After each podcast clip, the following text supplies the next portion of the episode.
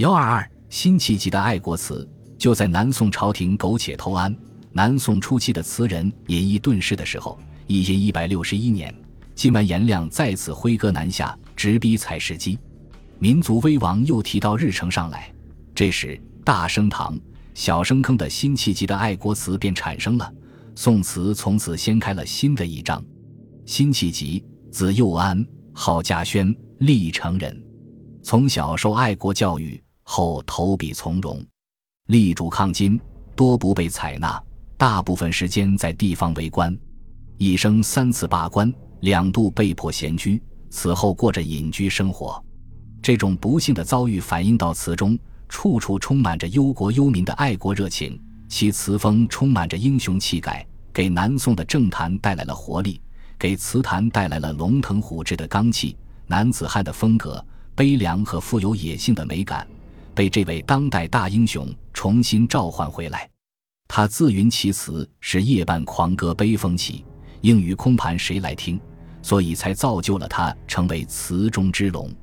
辛弃疾是宋代爱国词的最高成就者，他的词基本上是无义不可入，无事不可言。他的爱国词的主要内容有以下几个方面：一是对南宋朝廷苟且偷安政策的不满。二是对南宋腐败官僚的无情指责，三是对同僚朋友的热情鼓励，四是对个人怀才不遇的愤慨。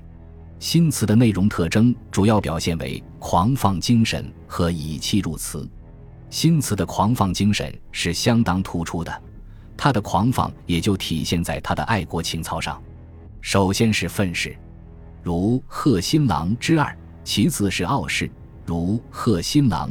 其三是朝氏，如《千年调》，不论是愤世、傲世和朝氏词，都表现了辛弃疾的狂放精神，其本质是一种英雄的悲怆，是一种忧国感情。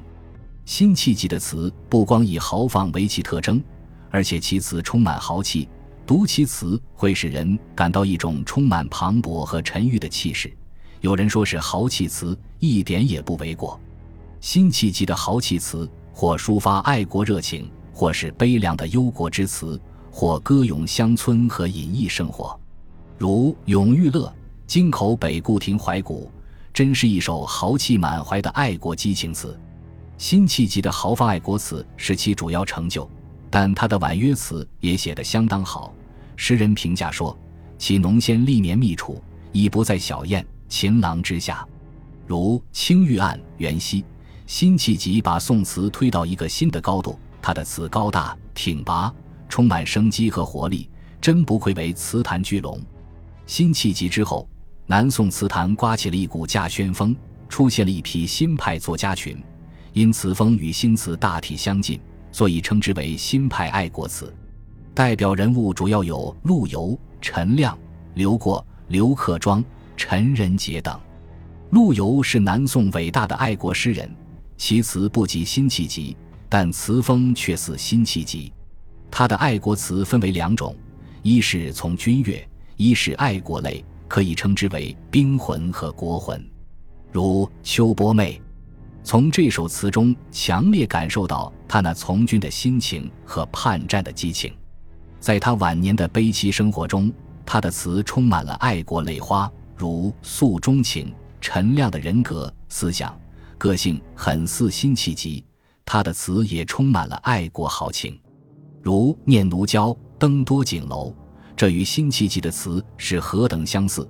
整个词充满了必胜信念。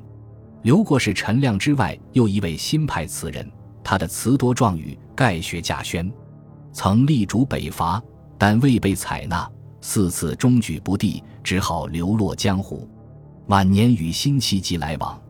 其词风悲壮，与稼轩词属于同一词风。如《沁园春》之一，刘过得词虽学稼轩，但不及陈亮的剑拔弩张的粗放之气，但另有一种俊质。刘熙载说：“刘过之词，狂逸之中自饶俊致，虽沉着不及稼轩，足以自成一家。”他的词多悲愁之感，使人读起来颇有徘徊惆怅之念。刘克庄是南宋后期新派词人中成就最大的一位，他四次为官，四次罢官，命运多舛。刘克庄主张词不可以气为色，主张描写重大的社会题材，基于深厚的思想内容。